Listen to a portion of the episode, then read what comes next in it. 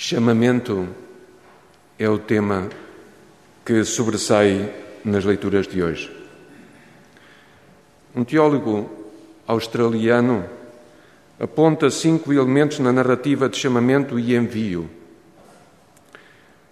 O primeiro elemento é a deslocação.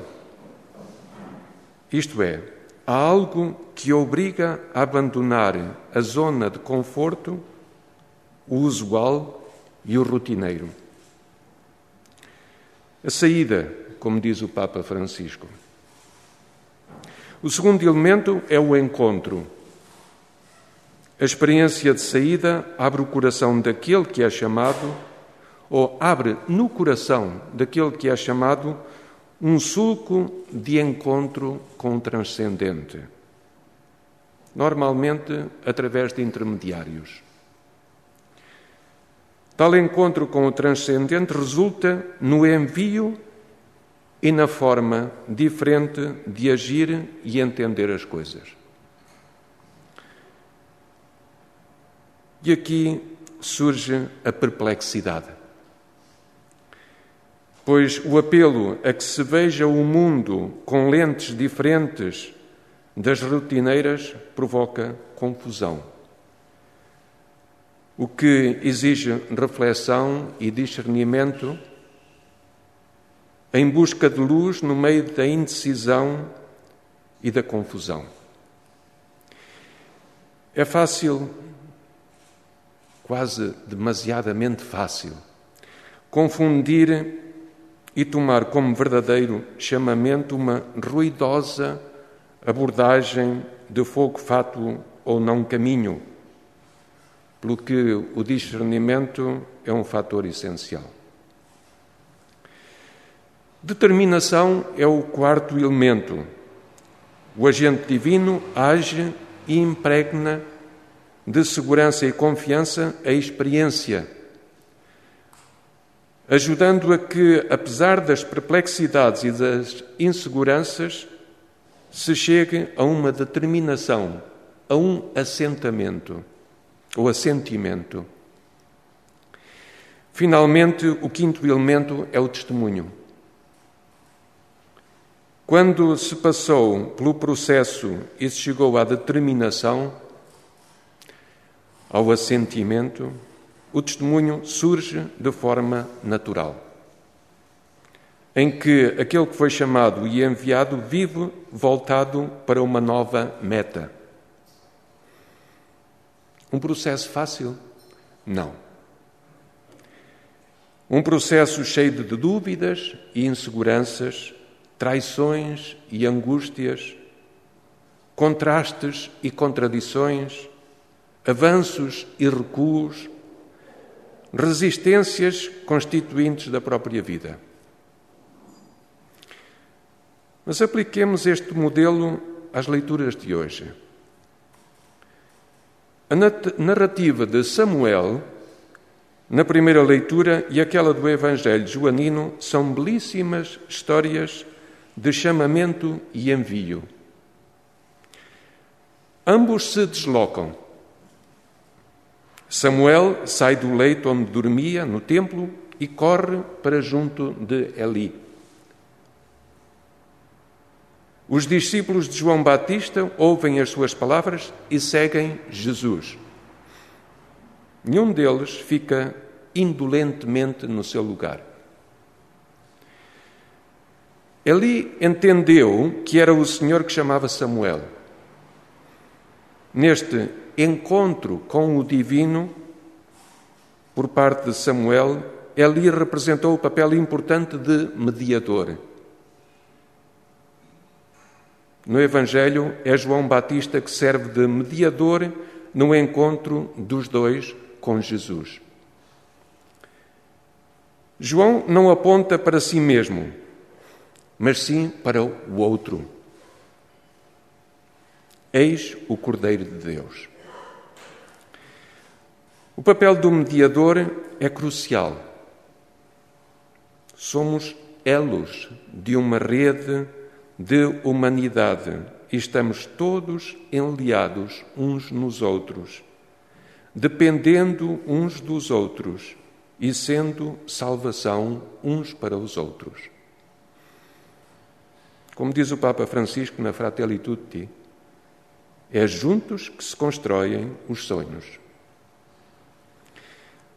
O nosso encontro com o Divino é normalmente mediado por alguém, mesmo que esse alguém disso não tenha percepção. Umas vezes somos mediadores, outras vezes temos mediadores. Ninguém é uma ilha deserta. Samuel responde a esta manifestação do Senhor: Falai, Senhor, que o vosso servo escuta. Muito se tem comentado a necessidade da escuta. Sabemos que escutar não é fácil. Adverte São Bento na sua regra: Meu filho, abre o ouvido do teu coração. É isto que devemos fazer: abrir o ouvido do nosso coração, pois o escutar é fundamental para se iniciar uma história de relação incluindo a relação com o transcendente. Os ruídos ensurdecedores que nos abalroam e subjugam não nos deixam escutar. Se não escutarmos com ouvidos puros, não narraremos com boca pura e as nossas palavras serão vãs, sem consumação e sem valor salvífico. Samuel concentra-se na escuta. Os discípulos de João Batista, por seu lado, como resposta à pergunta interpeladora de Jesus: Que procurais? Respondem: Onde moras? E ficaram com ele. Outra forma de escutar. Tanto na abertura à escuta por parte de Samuel, como na pergunta dirigida a Jesus por parte dos discípulos de João, há medo, expectativa, perplexidade e, certamente, a confusa interrogação sobre o caminho a seguir, com muitos mas e muitos ses. É aqui que surge o quarto elemento da narrativa de chamamento e envio. Talvez o elemento mais difícil, a determinação,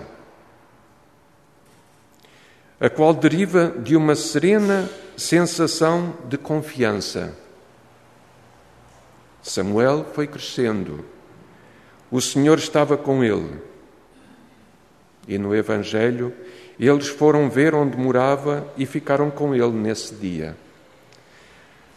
Há em ambas as leituras uma presença tranquilizante, mesmo que não seja isenta de conflitos, contradições, dúvidas, revoltas ou traições próprias do cotidiano humano.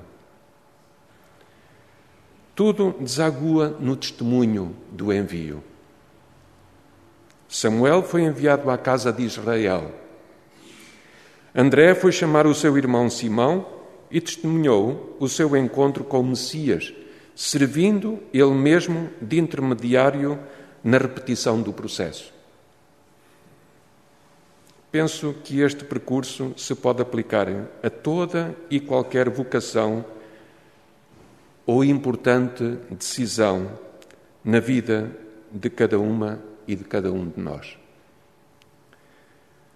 O chamamento é, a miúde, uma feroz luta com Deus, porque nos leva para onde não desejaríamos ir. Pois o cristianismo aparece-nos como uma aventura da qual nós nem sequer nos imagináramos protagonistas. Mas somos tais protagonistas. Estamos na barca no meio da tempestade. Remamos e tememos que a barca se afunde. Empertigamos o olhar, medindo a distância da margem mais próxima, mas a própria margem parece pantanosa. É esta a nossa situação de periclitante confiança. Sempre com altos e baixos, curvas e contracurvas. Chamamento e envio de Samuel na primeira leitura e de André e Simão no Evangelho. A iniciativa é de Deus. Compete a cada um mover-se, sair, discernir e responder, confiar e testemunhar. A nossa resposta implica que haja coerência. Sublinha Paulo, mesmo que esta seja vivida no meio de lutas furiosas. Não sabeis que os vossos corpos são membros de Cristo? Pergunta interpeladora de Paulo. Assim, chamados de muitas e variadas formas, reunidos em comunidade rica em diversidade e vivificados pelo Espírito unificador e pacificador, esta é a igreja que somos. Uma igreja que não queremos ver parada, paralisada, transformada em museu, mas sim viva, guiada pelo Espírito, que é sempre renovadora. Uma igreja que queremos sempre a caminho. Uma igreja em viagem. Em viagem. Viagem é o título de um dos poemas de Miguel, Miguel Torga, cuja morte aconteceu precisamente há 26 anos. É esta fúria de loucura mansa que tudo alcança sem alcançar, que vai de céu em céu, de mar em mar, até nunca chegar. E esta tentação de me encontrar mais rico de amargura nas pausas da aventura de me procurar.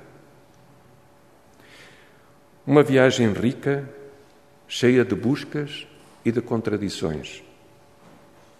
É no meio delas que somos, é para o meio delas que nós somos chamados, e é no meio delas que nós somos chamados que possamos responder ao nosso chamamento e envio no meio das nossas contradições e angústias, incertezas e gritos de dor. Que possamos sentir aquela presença indelével de compaixão e ternura. E disso demos testemunho vivo nesta nossa viagem.